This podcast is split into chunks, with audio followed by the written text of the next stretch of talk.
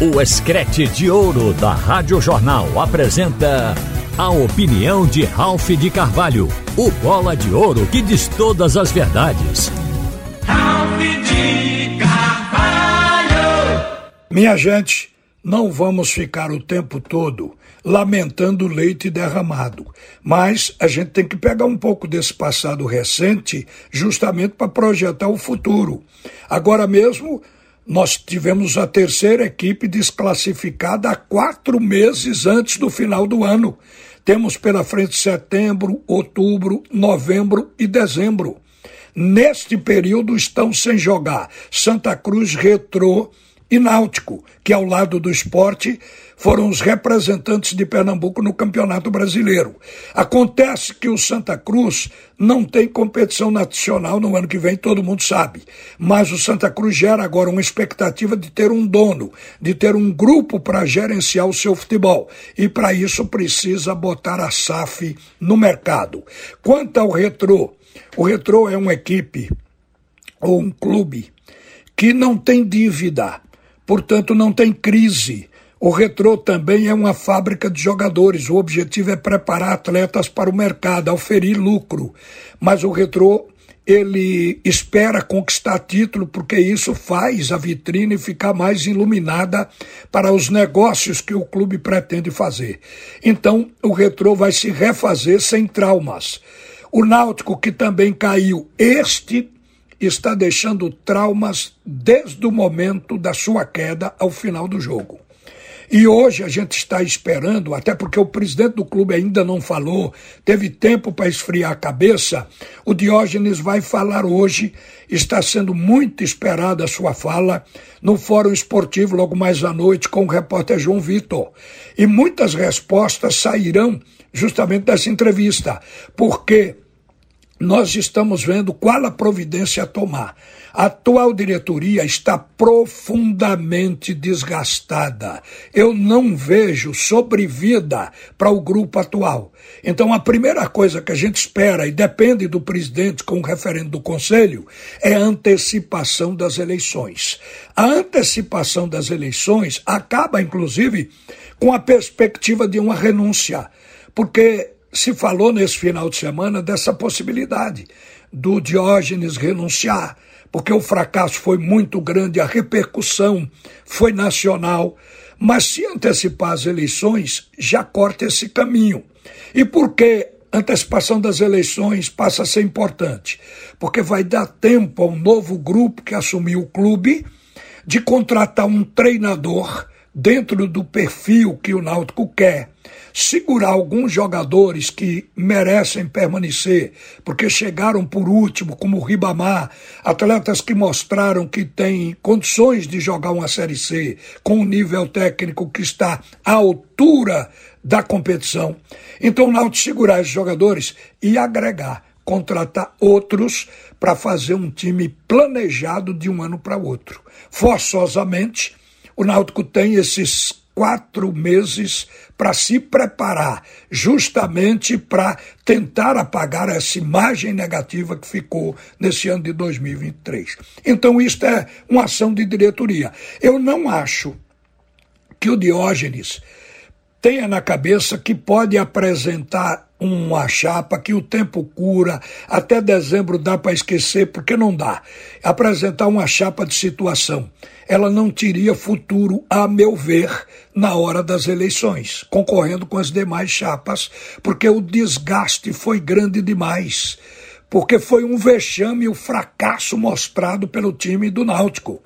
Mesmo que o Náutico tivesse escapado e tivesse permanecido na competição, estava provado que o Náutico não ia longe, não tem time para fazer muito. Esse time completou, nesse último jogo agora, seis partidas sem vitória. E olha que oscilava dentro do mesmo jogo. Às vezes atuava bem um tempo, fazia gols, mantinha o placar e depois permitia a virada do adversário, caía na segunda etapa. Foi sempre um time instável. Então é um time para esquecer, para passar borracha e para reformular. E é isso que a gente está esperando. E a possibilidade de ser feito é com uma nova diretoria porque a diretoria atual ela não vai ter força para fazer contratações. Seguramente pode não ter aprovação da grande massa da torcida, especialmente do sócio do Clube Náutico Caparibe. Então eu acho que a antecipação das eleições é um caminho para encurtar o sofrimento. Mas eu quero dar duas palavrinhas aqui sobre o esporte, que é o único representante de Pernambuco agora, e o calendário do esporte lhe assegura jogar até o mês de dezembro. Então o esporte vai cobrir esses quatro meses. Esses quatro meses espero que passem rápido, para gente ter a animação de todos competindo no ano que vem. Mas ficou o esporte. O esporte, na verdade, está com uma boa campanha, você observando pela tabela. É o segundo colocado, está dentro do G4. A diferença é de três pontos para o Vitória, porque o Vitória empatou com o Atlético Goianiense. Se tem ganho, a diferença seria grande, de cinco pontos, mas é apenas de três pontos. O Vitória tem 48, o Sport tem 45 pontos. Mas é uma coisa evidente que o time do Sport caiu de produção.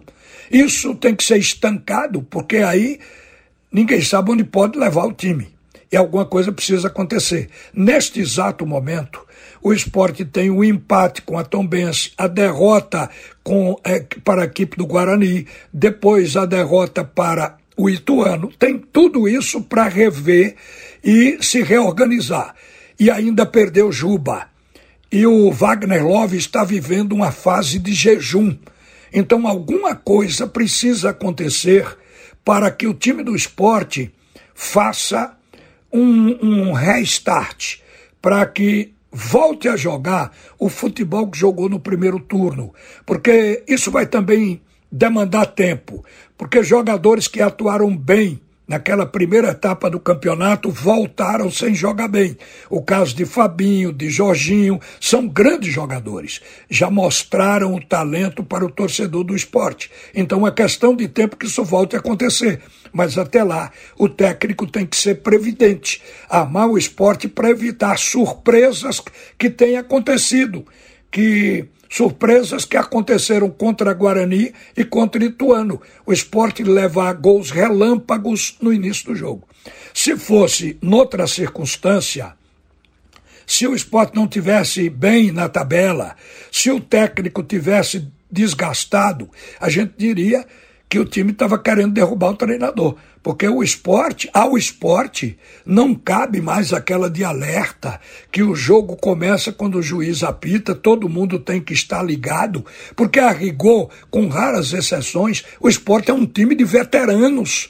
Então, ao esporte não cabe essa recomendação. Portanto, foram falhas profundamente lamentáveis e diríamos até grotesca para um time que está em segundo lugar, dentro de uma competição com 20 equipes com 19 concorrentes. Então a gente espera que o esporte mude o seu momento, mesmo sem Juba.